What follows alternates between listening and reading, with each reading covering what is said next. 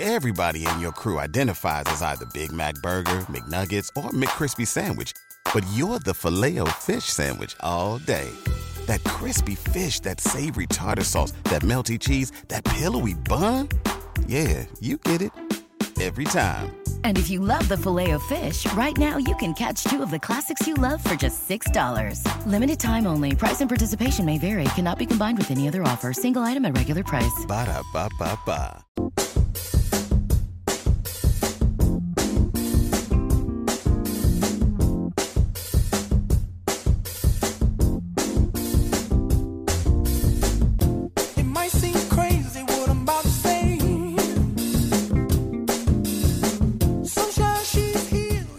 Hola, soy Jordi Alemán y de lunes a viernes, con la ayuda de Gonzalo Álvarez Noltín y Lorena Fernández, dirijo el podcast En Tres Puntos. En Tres Puntos es un programa de actualidad y opinión en el que con un formato sencillo y lenguaje muy coloquial analizamos, reflexionamos y proponemos soluciones a retos de presente y futuro a los que nos enfrentamos todos como sociedad. Nuestro objetivo es fomentar conciencia y promover la inteligencia colectiva. De ahí que tratemos de abordar los temas desde la máxima objetividad y siempre aportando un punto de racionalidad. El problema sigue una estructura ágil, amena y un patrón muy sencillo. Análisis, reflexión y propuesta de solución. Hoy, en En Tres Puntos, vamos a hablar de política e inteligencia colectiva. La ecuación imposible. ¿Te apuntas?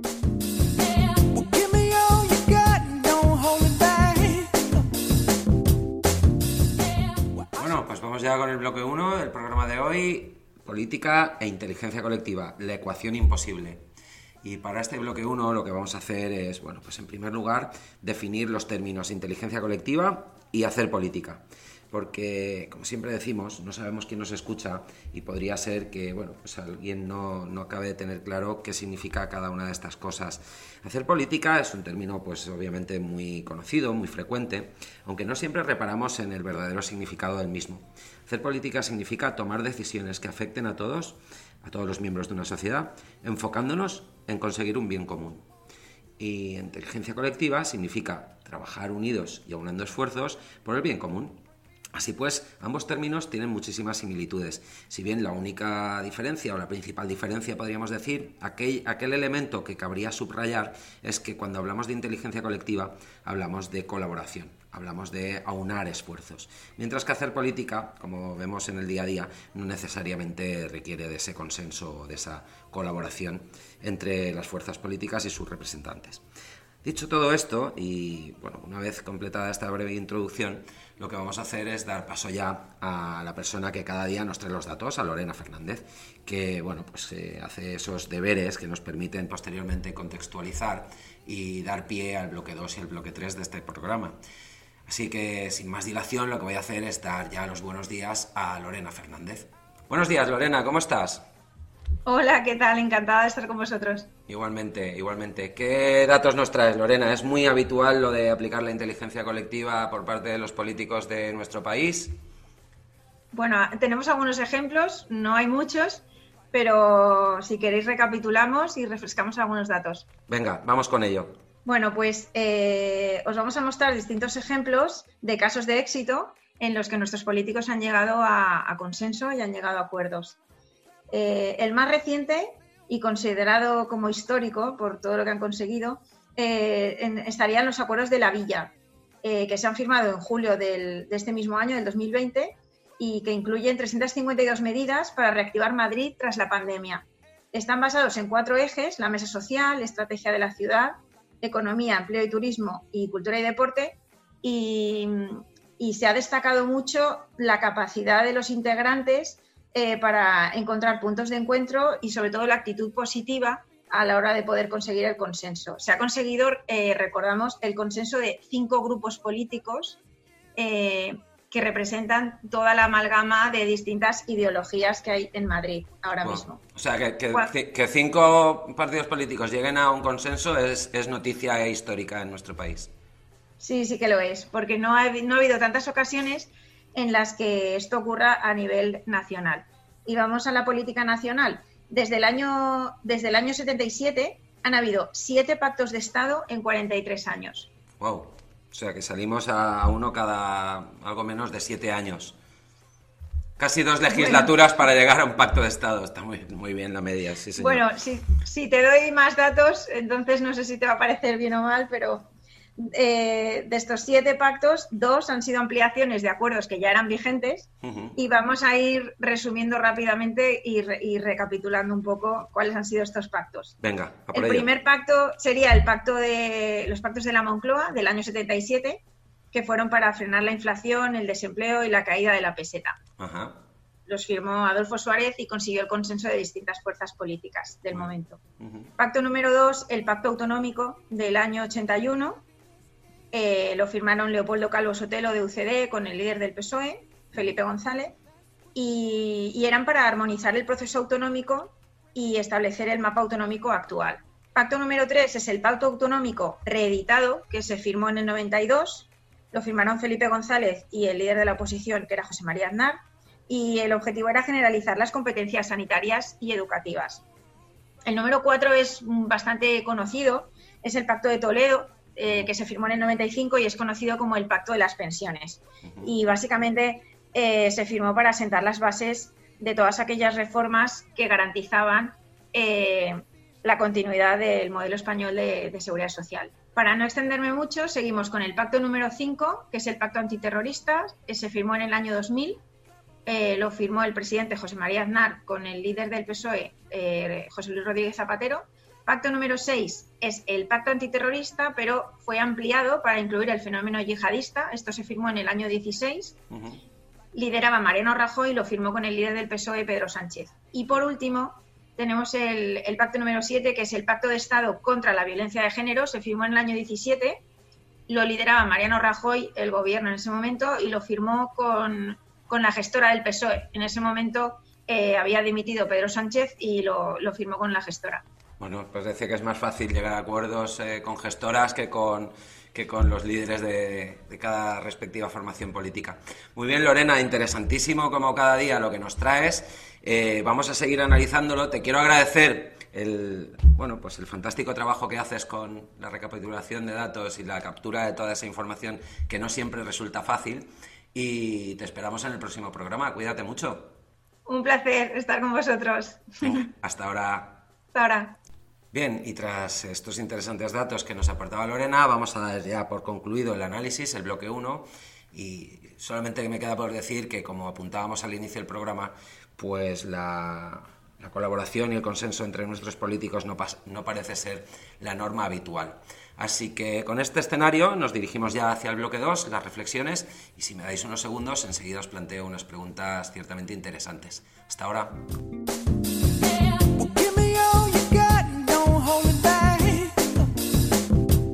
Bien, pues vamos ya con el bloque 2, el bloque de reflexiones. Hoy en tres puntos, política e inteligencia colectiva, la ecuación imposible. Y como hemos visto en el análisis y según las cifras que nos aportaba Lorena, pues parece que el título del programa hace justicia a la situación que vive nuestra política desde hace varias décadas. Y es que nuestros políticos son completamente incapaces de alcanzar acuerdos de consenso que tengan que ver con el bienestar del conjunto de la sociedad. Y es que no lo digo yo, es que lo dicen las cifras que hemos visto porque ya me dirán ustedes si cinco pactos de Estado en 43 años, podríamos decir siete siendo generosos, pero como bien apuntábamos, dos de esos siete se trata de reediciones de pactos anteriores, pues bien, como digo, cinco pactos de Estado en 43 años de democracia parece una cifra más bien escueta para lo que cuesta la clase política de nuestro país. En cualquier caso, en el bloque 2 lo que hacemos cada día es plantearnos una serie de bueno, reflexiones y compartir con todos vosotros una serie de pensamientos que tienen como objetivo fundamental generar pues, esa reflexión interior y plantearnos preguntas que nos ayuden a pensar. Porque en ocasiones, si uno repara en lo que está diciendo y en lo que está ocurriendo, sobre todo en lo que ocurre eh, con la clase política en nuestra sociedad, pues, como digo, si aplicamos ese pensamiento colectivo, que es el primer paso para alcanzar la inteligencia colectiva, seguramente nos daremos cuenta de que hay cosas que resultan del todo ilógicas. Y ese es el objetivo de esta segunda sección, de las reflexiones. El repararse en la lógica o, o la racionalidad o irracionalidad del comportamiento de algunos miembros de nuestra sociedad, especialmente de nuestros representantes, es lo que tratamos de abordar en este programa. Dicho todo esto, y como breve introducción, os diré que la primera pregunta que se nos plantea es si es exclusiva de España o marca España esta incapacidad de alcanzar acuerdos o es eh, básicamente forma parte del ADN de la clase política a nivel global. Es decir, si el perfil de político es, difiere de país a país, hay mejores políticos en otros países y simplemente pues bueno, es nuestra cultura, nuestra idiosincrasia y nuestra, nuestro carácter y personalidad el que hace y determina que cuando un español alcanza una posición política no tenga capacidad para llegar a, un acuerdo o alcanzar consensos. ¿Tiene que ver con la, con la nacionalidad o tiene que ver con la posición y con el cargo? Eh, la segunda pregunta que os queríamos plantear es ¿Qué pasa eh, o qué pasaría si nuestros políticos tuvieran esa capacidad?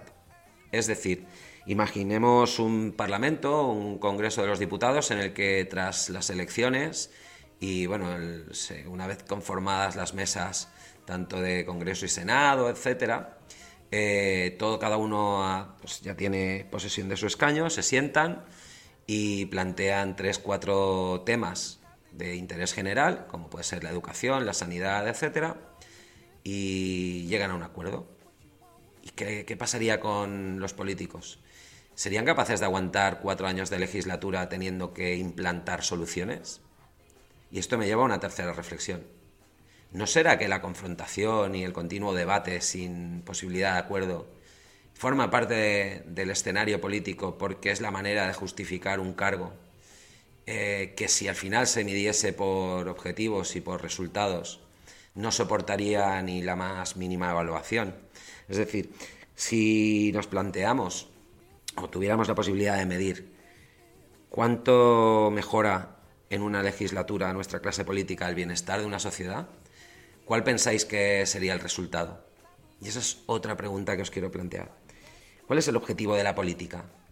El objetivo de la política, como hemos dicho en el bloque 1, es eh, trabajar pues, bueno, de forma colectiva y unidos para tratar problemas y tomar decisiones que mejoren la calidad de vida del conjunto de una sociedad o del mayor número posible de miembros de una sociedad. Y hacerlo con inteligencia colectiva significa hacerlo unidos y aunando esfuerzos. De ahí que cuando hablemos de inteligencia colectiva aplicada a la política, hablemos pues de esa colaboración y esa capacidad de, de alcanzar consensos que no hemos sido capaces de identificar hasta este momento, al menos no, no, hemos tenido ni el mínimo aviso de que exista esa capacidad de inteligencia colectiva en nuestra clase política. Dicho todo esto, la pregunta sería, ¿es posible que la clase política eh, no tenga interés en alcanzar acuerdos? ¿Y es posible que la ciudadanía no espere siquiera que nuestros políticos alcancen acuerdos? Viendo el comportamiento de unos y otros, viendo el comportamiento de políticos y sus votantes, y viendo la confrontación constante y las, las continuas tensiones que van creciendo a lo largo de los años entre derecha e izquierda, separatistas, nacionalistas, etcétera, etcétera, todas estas etiquetas que, que son tan fantásticas y maravillosas y que todos tenemos a bien utilizar para identificar al enemigo, entre comillas, pues bien, ¿No será que la clase política es perfectamente consciente de lo que espera la ciudadanía no es que alcancen acuerdos, sino que bueno, pues que representen sus odios y sus manías hacia el contrario, hacia el enemigo? ¿No será que esperamos que la clase política sea un circo? Por eso cuando se convierte en un circo nadie se ruboriza. En cualquier caso, como en cada programa, nuestra intención es la de presentar propuestas de solución lo que vamos a hacer llegados a este punto es dejar de plantearnos pensamientos reflexivos orientados a, la crítica y sobre todo a la evaluación del comportamiento actual y pensar en positivo, que es lo que nos gusta, es lo que seguramente nos va a permitir llevar a, nuestra sociedad al siguiente nivel. Porque, bueno, pues criticar lo que ha ocurrido hasta ahora no nos aporta ninguna solución. lo único que hace es añadir a esa confrontación. Por tanto, en los próximos minutos lo que vamos a plantearos es una lista de posibles soluciones que, como cada día decimos, tenemos la ilusión de que un día alguien escuche y tenga bien incorporar, pues ya no solo a su programa electoral, sino a su rutina diaria y a su disciplina diaria a la hora de hacer política. Vamos a, revisar enseguida, como os decimos, la lista de posibles soluciones, que hoy trae cuatro puntos ciertamente interesantes. Estoy con vosotros en unos segundos.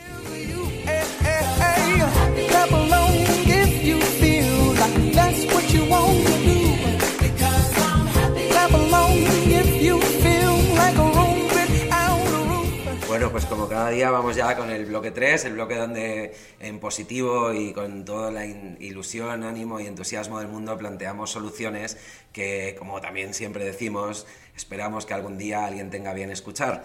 Y hoy el programa eh, Inteligencia Colectiva y Política, la ecuación imposible, nos ha llevado a construir una lista con tres puntos de mejora, que es la que voy ya, sin perder más tiempo, a compartir con todos vosotros. Y esa lista eh, contiene tres puntos que, bueno, pues en primer lugar trataría de educación, que ya que nuestros políticos, como hemos abordado en otros programas, no tienen ningún requisito mínimo a la hora de acceder a su cargo político, ni en términos de titulación académica, ni en términos de experiencia previa en el mundo profesional, lo que vamos a proponer hoy en el punto 1 es que tengan que pasar por un programa de formación que sea requisito imprescindible para acceder a su cargo político, a su cargo público, y que ese programa les enseñe el valor de diseñar, eh, plantear y ejecutar objetivos comunes y, planes de mejora que afecten al conjunto de la sociedad, es decir, de pensar en común y de la ética colaborativa. Porque estos dos puntos parece que nuestros políticos, yo quiero entender que como no, la mayoría de ellos tienen poca experiencia profesional previa antes de, bueno, pues de alcanzar posiciones de cierta responsabilidad en el mundo político no pasan demasiado tiempo en el mundo de la empresa, más bien ocurre al contrario, que, luego una vez salen de la política es cuando ya pasan al mundo de la empresa, pero mm, desafortunadamente en la mayoría de los casos no, no tienen experiencia antes de llegar a, posiciones, como decimos, de cierta relevancia, lo que proponemos en este punto uno de hoy es que alguien les enseñe el valor de plantear objetivos comunes el valor de la ética colaborativa y qué valores hacen falta, pues llámese empatía, llámese pues generosidad, llámese eh, bondad, llámese condescendencia, llámese respeto, pues todos esos valores que resultan tan fundamentales para la convivencia y la, sobre todo el desarrollo de una sociedad en su conjunto y que parece que el mundo de la política y aquellos que ocupan plaza en ese mundo pues no, o ha olvidado o nadie les ha enseñado antes de acceder a él. Ese sería el punto uno. Educar a nuestros políticos en el diseño de planes que tengan objetivos comunes y que bueno, pues les obliguen a trabajar eh, de manera colaborativa y también que les enseñen valores éticos orientados a esa colaboración.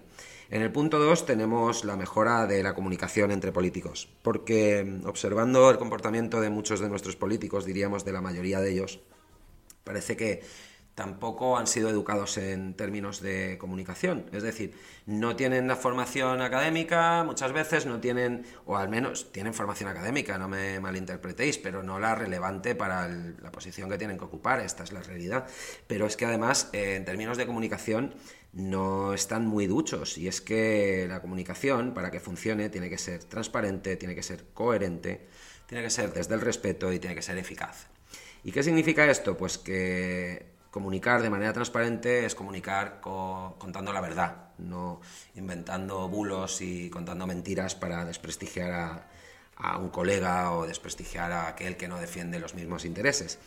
En segundo lugar, la comunicación tiene que ser coherente. ¿Y qué significa esto? Pues que uno tiene que hacer aquello que prometió que iba a hacer, es algo que de lo cual también adolecen la mayoría de políticos.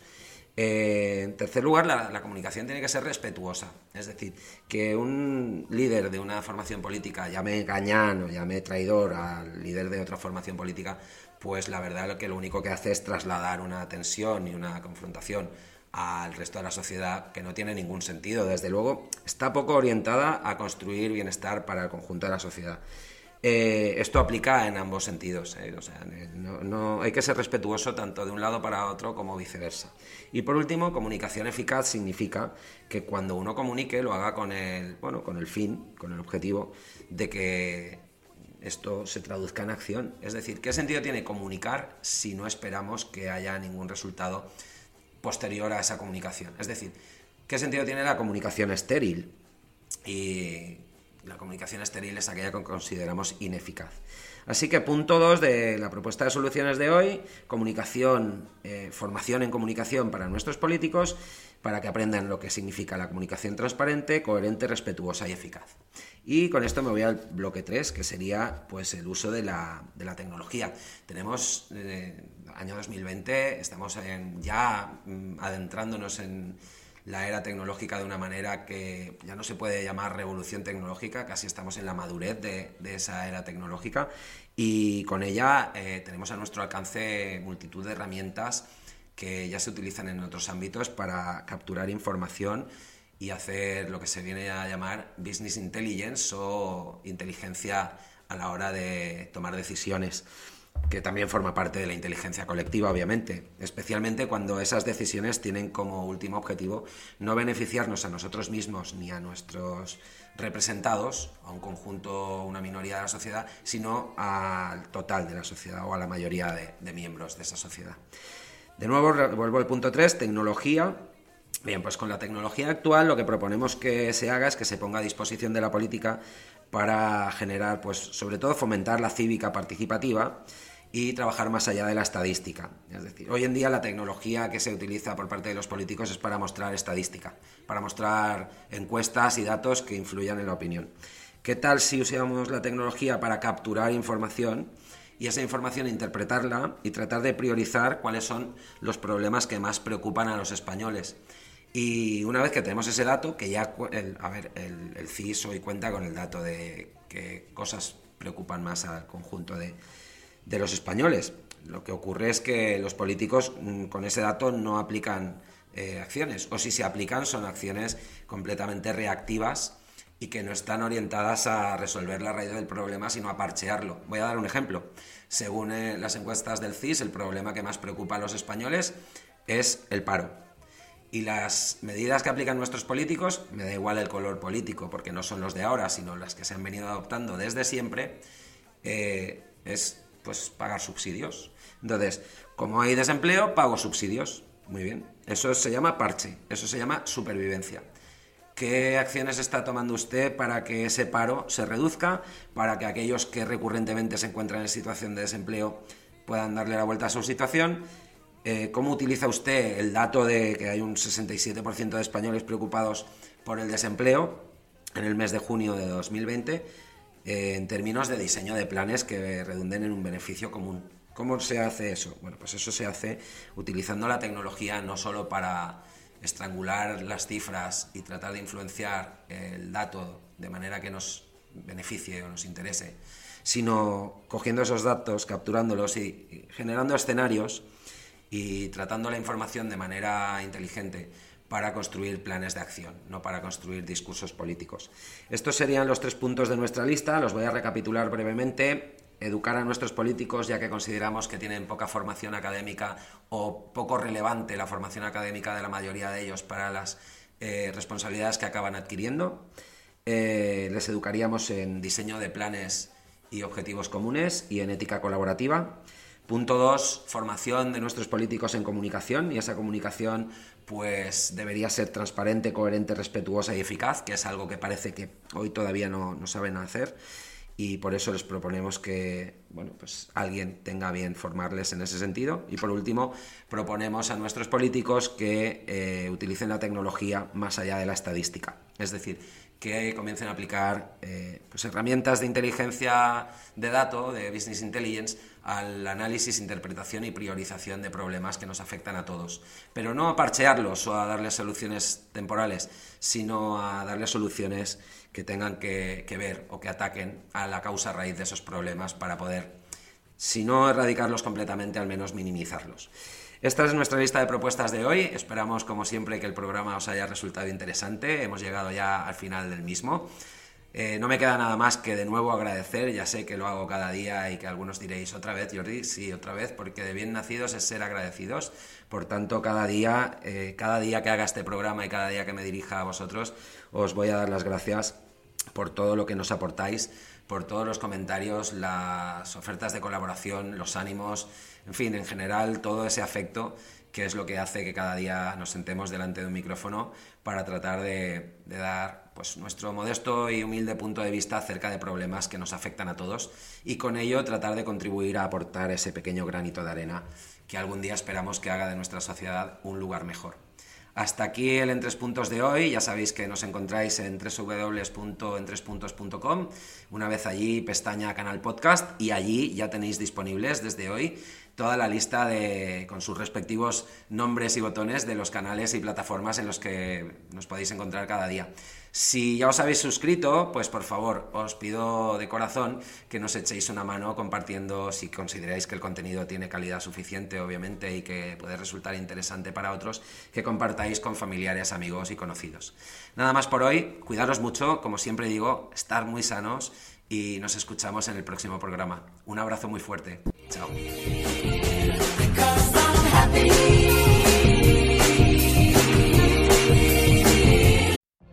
What if you could have a career where the opportunities are as vast as our nation, where it's not about mission statements, but a shared mission?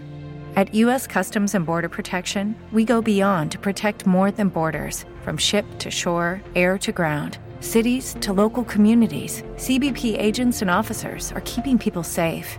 Join U.S. Customs and Border Protection and go beyond for something far greater than yourself.